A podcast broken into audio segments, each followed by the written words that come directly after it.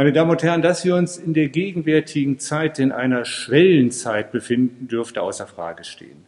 Spätestens seit diesem, wahrscheinlich auch schon seit dem letzten Hitzesommer, kann kein Zweifel mehr darüber bestehen, dass der Klimawandel in vollem Gang ist. Aber nicht nur das. Wir befinden uns darüber hinaus in einer Epochenschwelle, die dadurch gekennzeichnet ist, dass wir enorme technologische Veränderungen gewärtigen können die analoge Zeit, wie man sie nennen könnte, geht vorbei. Ein neues digitales Zeitalter zieht herauf, das uns vor ungeahnte neue Möglichkeiten stellt. Technische Disruptionen, also gravierende Veränderungen werden dazu führen, dass wir uns in allen Bereichen des Lebens auf veränderte Verhältnisse werden einstellen können. Unsere Weise zu wirtschaften wird sich ändern, die Weise, wie wir miteinander leben, wird sich ändern die Weise, wie wir unsere sozialen Gefüge, unsere Partnerschaften organisieren, wird sich ändern. Große Herausforderungen, die hier bevorstehen. Und auch dort steht die gegenwärtige Welt, vor allen Dingen auch die gegenwärtige Wirtschaft, vor einer enormen geistigen Herausforderung, mit diesen technologischen Veränderungen klarzukommen und sie kulturell einzufangen. Aber auf der anderen Seite eben ist die noch sehr viel gravierendere Veränderung, die wir gegenwärtig erleben, die sich mit dem Stichwort des Klimawandels verbindet. Der Klimawandel wird unsere menschlichen Lebensgewohnheiten auf eine noch viel gravierendere und viel eindringendere Weise verändern, als es die technischen Veränderungen und Innovationen der jüngeren Vergangenheit tun werden.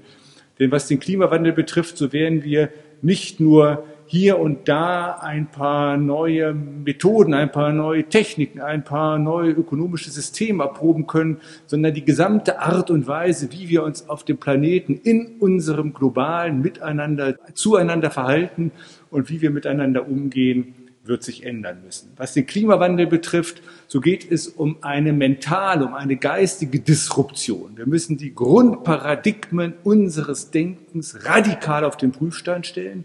Wir müssen uns noch einmal neu fragen, ob die geistigen Systeme, die geistige Matrix oder das Framework, wie man heute gerne sagt, wirklich noch angemessen ist, um diesen Herausforderungen, die da auf uns zukommen, gewachsen zu sein. Wir müssen umdenken, wir müssen neu denken. Und das gilt in einem ganz besonderen Maße für die Wirtschaft und die Ökonomie, deren Leitparadigmen, das muss man sich immer wieder klar machen, keineswegs sehr neu und sehr modern sind, sondern aus dem 18. Jahrhundert, ja vielleicht sogar aus dem 17. Jahrhundert herrühren. Wir müssen uns fragen, ob das geistige Mindset, mit dem wir heute Wirtschaft betreiben und Ökonomie organisieren, uns überhaupt in die Lage versetzen kann, den Herausforderungen der Zukunft sowohl den technischen Innovationen als auch den Herausforderungen des Klimawandels auf eine angemessene Weise begegnen zu können. Was ist das für ein Mindset? Was sind das für geistige Voraussetzungen? Was ist das für eine Matrix, die die Art und Weise, wie wir heute Ökonomie treiben, von Grund auf bestimmt und prägt? Es ist eine Matrix, die an der Schwelle vom 16. zum 17. Jahrhundert erstmals in aller Deutlichkeit formuliert wurde.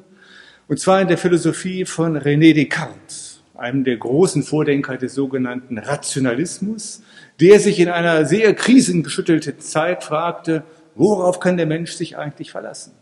Die Antwort, die Descartes sich selber in einem berühmt gewordenen Gedankenexperiment gab, lautete, das Einzige, Fundamentum in concussum, wie er das nannte. Das einzige unerschütterliche Fundament, auf dem ein Mensch sein Dasein gründen und eine menschliche Gesellschaft ihr Miteinander gründen kann, das ist das Ich denke, unsere Rationalität, unser Geist. Und mit diesem Geist, das war Descartes nächster Gedanke, unterscheiden wir Menschen uns von dem, was nicht Geist ist, nämlich der Natur. Und weil der Geist sich von der Natur unterscheidet und der Geist der Natur übergeordnet ist, meinte Descartes, sei es die Aufgabe und die Würde, das erklärte Ziel des Menschen, sich zum Herrn und Meister über die Natur aufschwingen zu dürfen. Maître et possesseur de la nature. Das war die Idee. Und in just diesem Augenblick wurde die moderne Ökonomie geboren. Eine Ökonomie, die auf der Grundlage aufbaut, die Natur als eine Ressource betrachten zu können, die um der ökonomischen Wertschöpfung willen ausgebeutet werden darf. Die Natur da draußen in Gestalt natürlicher Rohstoffe, aber auch die Natur des Menschen.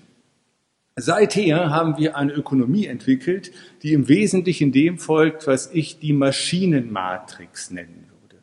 Wir denken Unternehmen und wir denken Ökonomie nach Maßgabe einer Maschine, eines technischen Apparates, der gebaut wird, um natürliche Grundstoffe, natürliche Rohstoffe, natürliche Ressourcen durch bestimmte Prozeduren so aufzuarbeiten, so auszubeuten, so zu nutzen, dass ein bestimmter Nutzenertrag dabei erzielt werden kann, der dann einen optimalen Profit des jeweiligen Unternehmers möglich machen soll. Wir denken Ökonomie nach Maßgabe einer großen Maschine.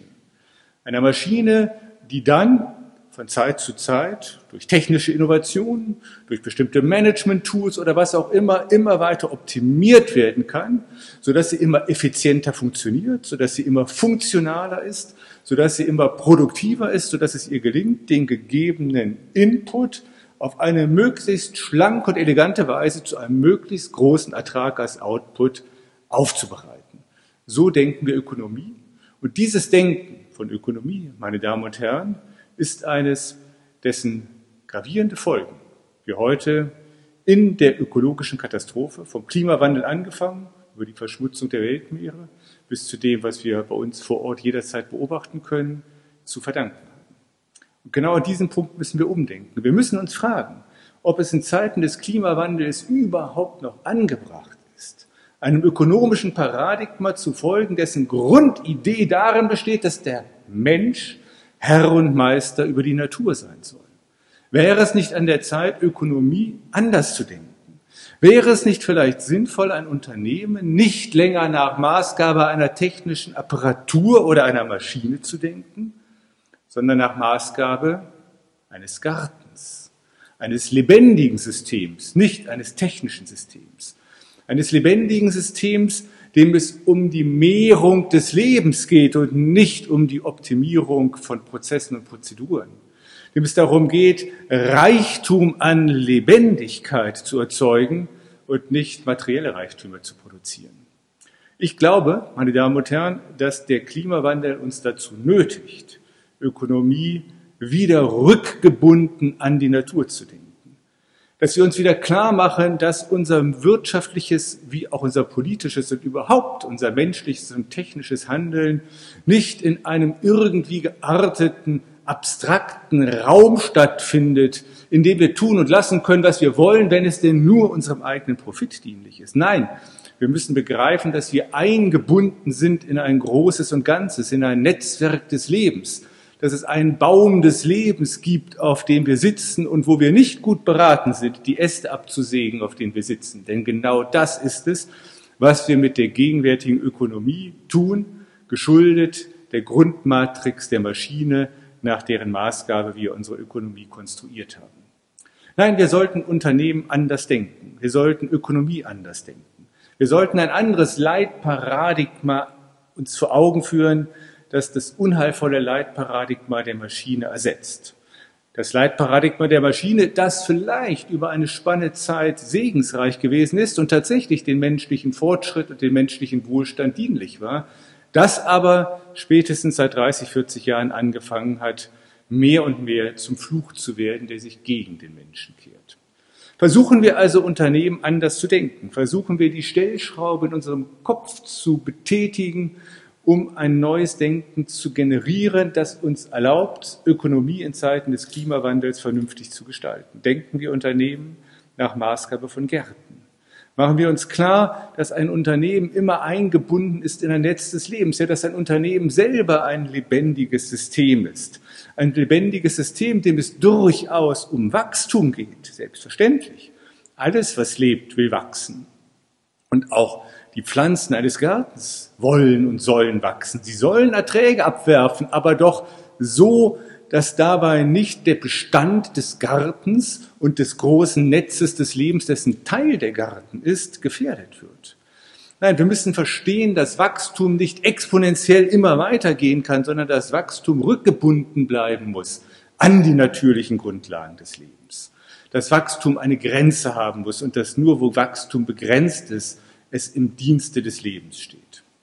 Das ist eines, was wir von der Grundmetapher des Gartens lernen können.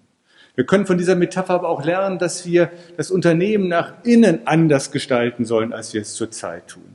Dass die Menschen, die in diesem Unternehmen arbeiten, nicht Stellschrauben und Zahnräder sind, die man in ihren Prozessen immer wieder technisch optimieren oder methodisch verbessern müsste. Nein, auch die Menschen sind Lebewesen, die ihre Lebendigkeit, ihre Kreativität, ihre schöpferische Kraft am besten da dem Ganzen des Gartens des Unternehmens zu Dienste stellen können, wo sie auf eine gute Weise miteinander interagieren, wo sie Nährstoffe bekommen, die sie in ihrem geistigen inneren Wachstum unterstützt, wo sie sich in einem schönen, lebendigen Miteinander entfalten können. Das wäre die Aufgabe der Führungskräfte der Zukunft, dass sie sorgsam wie Gärtner ihren Garten bestellen, um auf diese Weise dafür Sorge zu tragen, dass die Lebendigkeitspotenziale und die Kreativität im Unternehmen erblühen kann. Ja, dass das ganze Unternehmen erblüht, dass es wächst, dass es zur Blüte kommt, dass es Frucht trägt und dann wie in einem Garten aber auch wieder welken und schwinden kann, um zu einer anderen Zeit neuerlich zu erwachen. All das sind Gedanken, die wir zu denken wagen sollten, wenn wir uns die Frage stellen, wie wir im Zeitalter des Klimawandels Ökonomie betreiben können. Mein Vorschlag ist, lassen Sie uns darüber nachdenken, wie ein Horticultural Leadership aussehen könnte oder ein Horticultural Entrepreneurship, eine am Gartenparadigma orientierte Form des Wirtschaftens und des Unternehmertums. Hier öffnet sich eine neue Perspektive, ein neuer Weg, ein Wirtschaften, das prosperieren, das blühen kann und gleichwohl rückgebunden bleibt an die Natur, das sich nicht länger gegen die Natur kehrt, das nicht länger verschwenderisch mit den natürlichen Ressourcen umgeht, sondern nachhaltig dafür Sorge trägt, dass die Natur, dass das Leben, um das es uns allen doch am Ende zu tun ist, wachsen und blühen kann. Das Leitziel künftigen Wirtschaftens, der Purpose der Unternehmen unserer Welt sollte es nicht länger sein, immer größere materielle Güter anzuhäufen, sondern einen immer größeren Reichtum an Lebendigkeit, Schönheit und Kultur zu produzieren. Ich danke Ihnen für Ihre Aufmerksamkeit.